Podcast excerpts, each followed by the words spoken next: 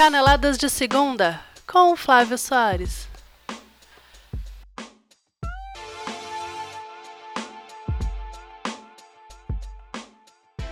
Grêmio e Flamengo fizeram suas lições de casa e agora têm vantagens na Libertadores e na Copa Sul-Americana.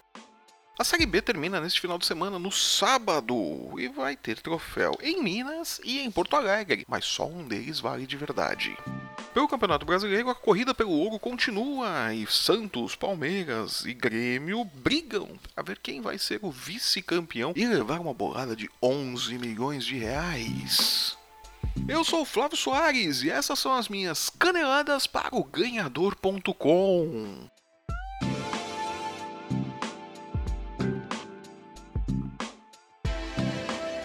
Foi um jogo nervoso, com cara de Libertadores. Teve catimba, teve mão na cara, teve empurra-empurra, teve argentino caindo pra tudo quanto é lado. Libertadores é assim, meu povo, e o Grêmio sabia o que ia enfrentar. Numa noite em que Luan e Fernandinho não conseguiram jogar, ficaram presos à boa marcação do Lanús, o Grêmio conseguiu uma importante vitória por 1 a 0 em sua arena graças a Cícero, o contestado meia que veio do São Paulo num contrato, entre aspas, de risco com o Grêmio. Cícero entrou no segundo tempo, parte do pacote de mudanças que Renato Gaúcho promoveu para tentar vencer e deu resultado. Marcou o gol decisivo que deu a vitória por 1 a 0 para o Grêmio e que lhe dá a vantagem de jogar pelo empate na próxima quarta-feira no jogo derradeiro da final da Copa Libertadores de 2017, a partida que pode dar ao Grêmio o seu terceiro título da Copa Libertadores e fazer Renato Gaúcho calar a boca de seus críticos que tanto reclamaram por ele ter usado um time reserva em tantos dos jogos importantes do Campeonato Brasileiro. Né? O Grêmio meio que abandonou a disputa do Campeonato Brasileiro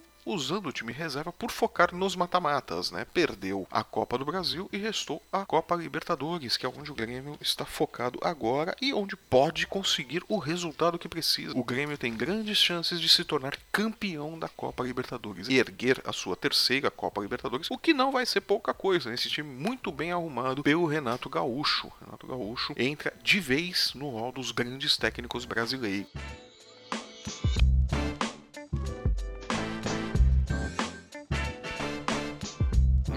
Maracanã, o Flamengo tentou dominar o Júnior Barranquilla na base do toque de bola e pressionar a defesa colombiana. E estava dando certo, até que aos 19 minutos do primeiro tempo, Diego Alves saiu para abafar um chute de Gutierrez e levou a pior. Ganhou uma fratura na clavícula perto do ombro direito. Uma lesão que vai tirar o Diego Alves dos campos por pelo menos dois meses. É um problema sério para o Flamengo né? e para a torcida, e para desespero da torcida do Flamengo. Quem assistiu o jogo pela TV viu os torcedores gritando não, gesticulando não, Muralha não! Alex Muralha está de volta! Sim, o contestado goleiro! Voltou para o Flamengo por total falta de opções, né? O Flamengo não tem mais ninguém no gol. Tinha o Thiago, o Thiago está contundido também, não pode jogar. A única opção que o Flamengo tinha para colocar no banco da Sul-Americana era o Alex Muralha. Alex Muralha entrou, foi pro jogo, apesar do desespero da da torcida, né? O Alex Muralha, que é meio que o Márcio Araújo do gol no Flamengo, e não decepcionou. O Alex Muralha não decepcionou nem um pouquinho. Ele entrou em campo 54 segundos depois, ele tomou um gol,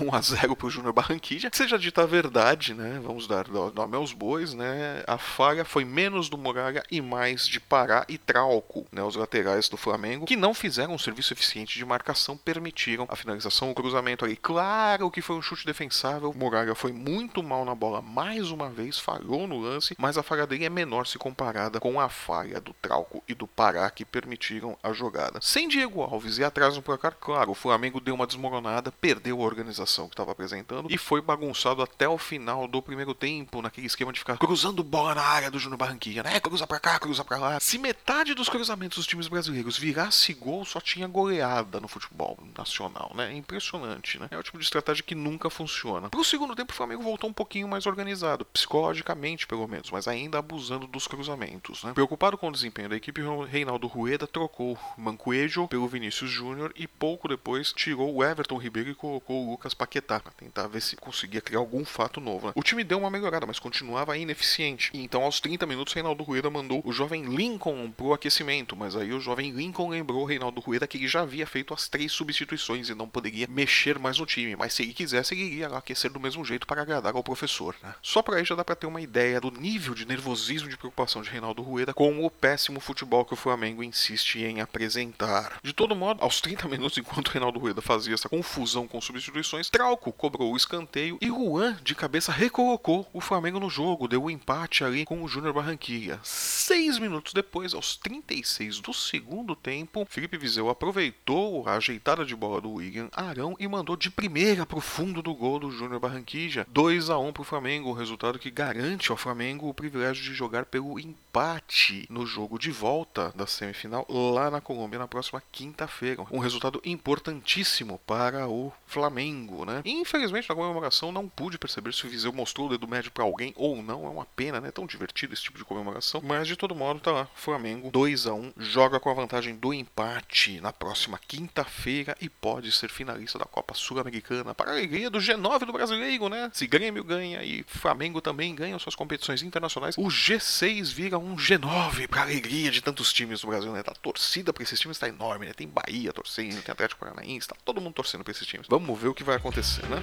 Thank you.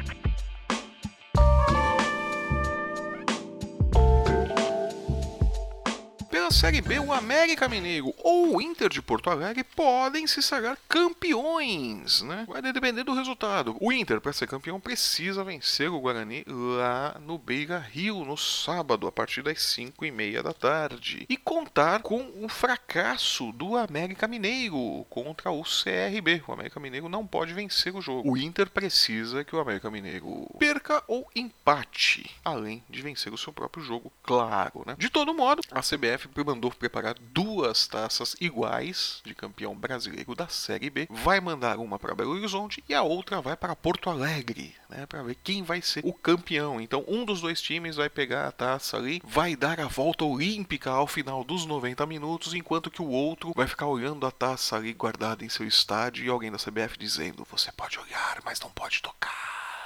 Eu faria isso se estivesse na segurança né, do estádio do Predador das Caixas. Chegar perto e falar, não, não pode tocar. Só pode olhar. Tocar é mais caro. De todo modo, ou Inter ou América Mineiro darão a volta olímpica neste final de semana, neste sábado, os dois times que já estão com o acesso garantido para a Série A do ano que vem, Série A em 2018.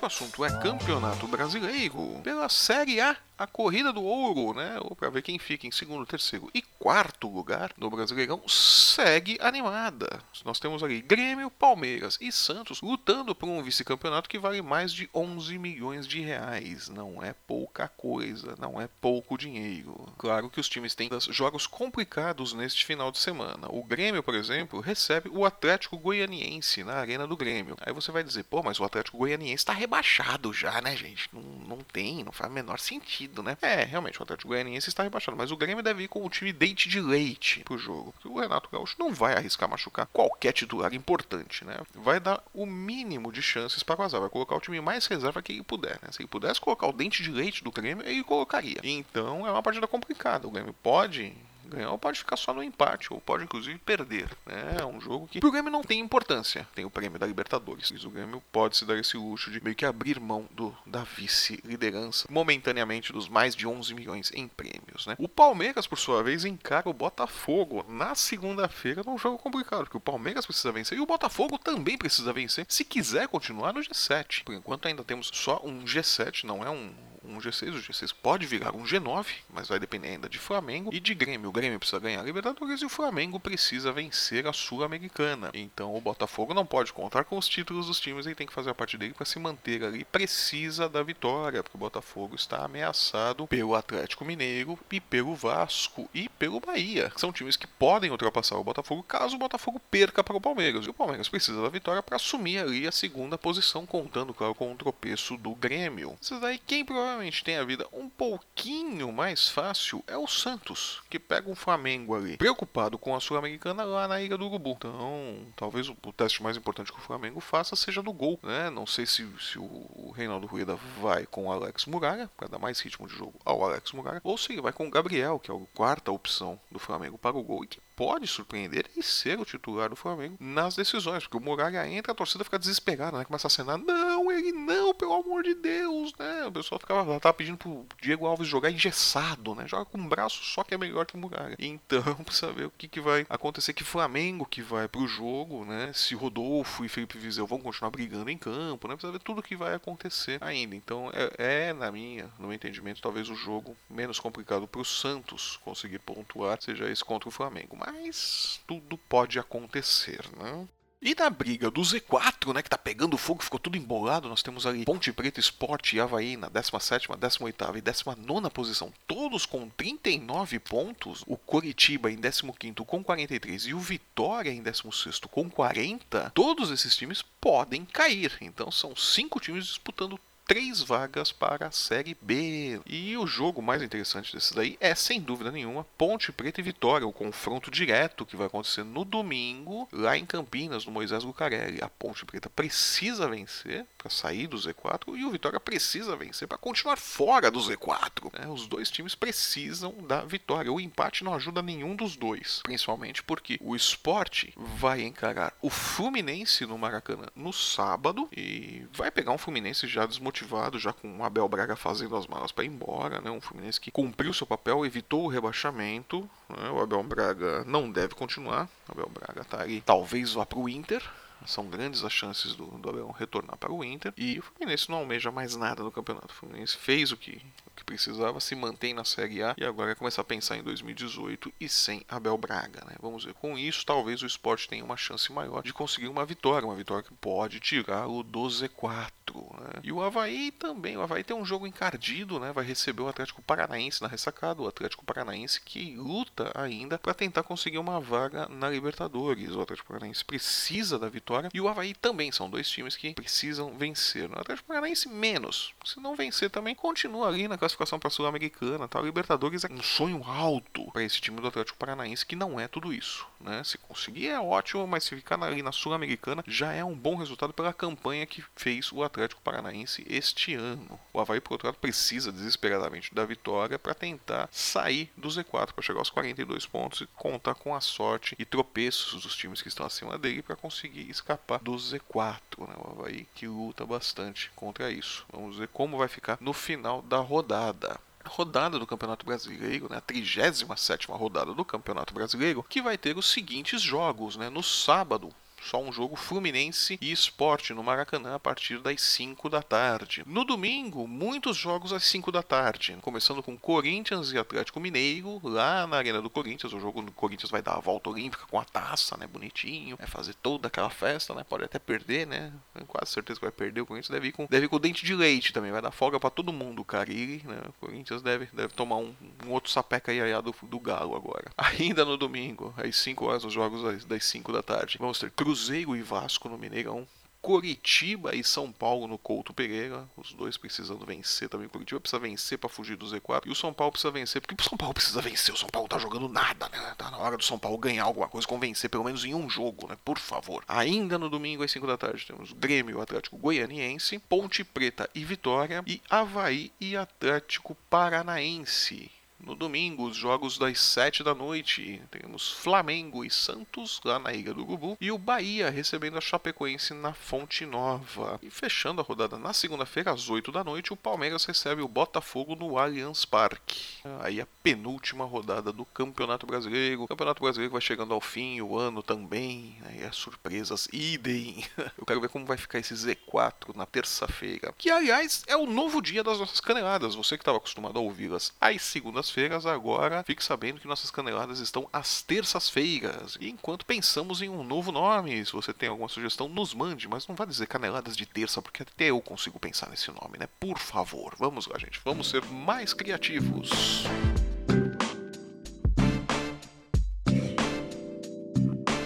E eu fico por aqui. Muito obrigado pela sua audiência e pela sua companhia. Eu sou Flávio Soares e essas foram as minhas caneladas para o ganhador.com.